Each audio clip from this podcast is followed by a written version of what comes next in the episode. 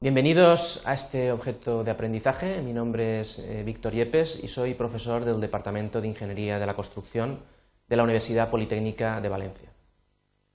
¿No habéis preguntado alguna vez cómo se transmite el conocimiento científico? ¿Dónde se almacena? Vamos a hablar brevemente de lo que es el artículo científico.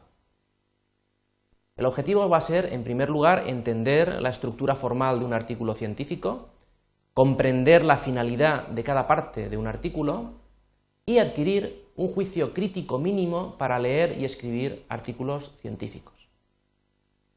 Para ello hemos dividido el contenido en ocho partes. En la primera hablaremos de la estructura de un artículo científico, en la segunda de los títulos y autores, del resumen y palabras clave, de la introducción, de los materiales y métodos, de los resultados, discusión y conclusiones, y agradecimientos, referencias y apéndices. Un artículo es como una obra teatral, tiene un planteamiento, un nudo y un desenlace. En el planteamiento se prepara a los lectores para el nudo, aquí iría el título, el resumen, la introducción. En el nudo se presenta el trabajo que se hizo y qué salió, y en el desenlace se analiza el trabajo presentado desde una perspectiva global, y además, a veces también damos una perspectiva futura de lo que puede venir a partir de este trabajo. Aquí podemos ver la estructura más habitual de un artículo científico. Evidentemente dependerá de cada revista, cada revista tiene su estilo, pero generalmente tenemos un resumen, responde a la pregunta ¿qué se hizo? Hay que decirlo en pocas palabras.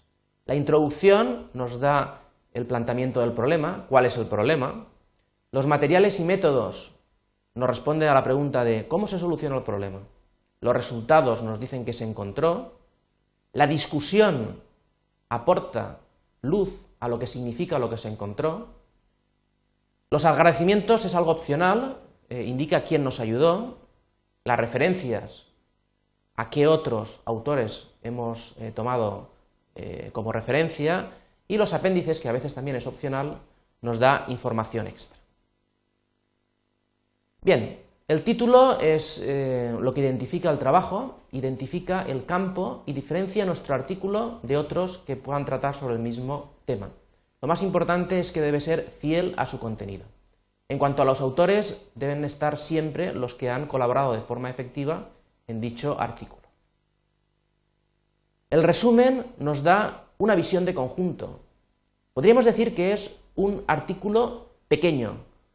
En ese mini artículo entraría el objetivo, el diseño, metodología o enfoque que se ha seguido, los hallazgos, un resumen muy resumido de los resultados, las limitaciones de la investigación, las implicaciones prácticas, es decir, las principales conclusiones, y también la originalidad y valor de la investigación.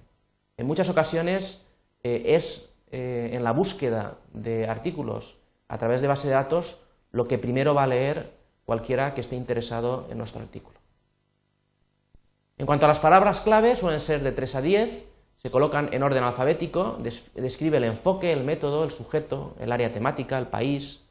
Es importante acertar con las palabras clave porque va a ser la búsqueda eh, que nos va a llevar al artículo que estamos buscando. En cuanto a la introducción, es la primera parte del artículo, eh, nos dice qué es el trabajo, es decir, nos da el enunciado del problema, aquello a lo que se desea contestar o resolver, identifica la naturaleza del problema, establece el límite o alcance del problema. También nos dice la introducción qué es lo que se conoce hasta ahora, se hace una pequeña revisión bibliográfica, y también nos responde a la pregunta de ¿por qué es importante nuestra investigación? ¿Para qué sirve? Se trata de motivar el trabajo. ¿Qué beneficios esperan a largo plazo para la sociedad? Hay que indicar el interés que tiene el problema en el ámbito científico, si tiene aplicaciones prácticas, si resuelve un problema no trivial, si la solución aportada es novedosa y adecuada, y de alguna forma si las soluciones anteriores eh, son inadecuadas de alguna forma.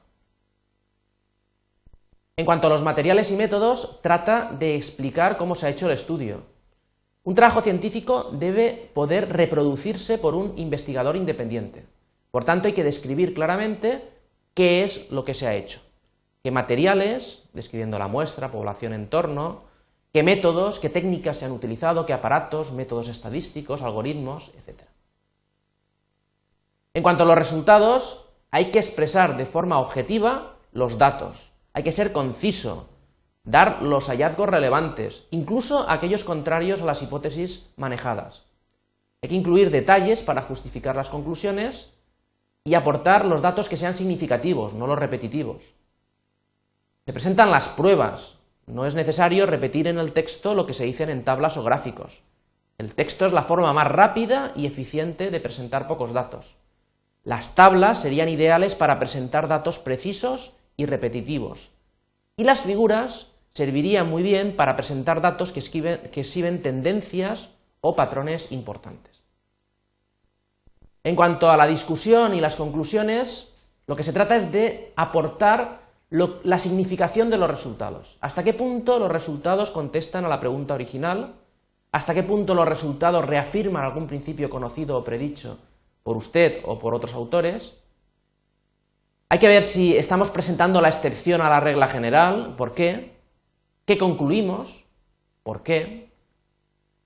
En las conclusiones se trata de recapitular, el trabajo, deben de estar relacionados con los objetivos planteados, se aportan las contribuciones relevantes y es importante no sacar más conclusiones de las que tocan.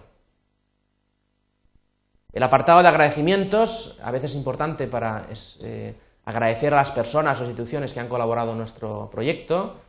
Hay que dar las referencias citadas en el artículo, solo las citadas, y en algunas revistas se piden apéndices para aportar información relevante que por su extensión o configuración no encuadra exactamente dentro del texto. Como conclusiones, podemos decir que la estructura y forma de un artículo científico es de vital importancia para transmitir correctamente los hallazgos de una investigación. A veces una buena investigación no llega a publicarse por deficiencias de estilo. Un buen artículo es conciso, riguroso, preciso y muy claro. Y por último decir que los artículos científicos permiten el rigor en la transmisión de los conocimientos. Muchas gracias.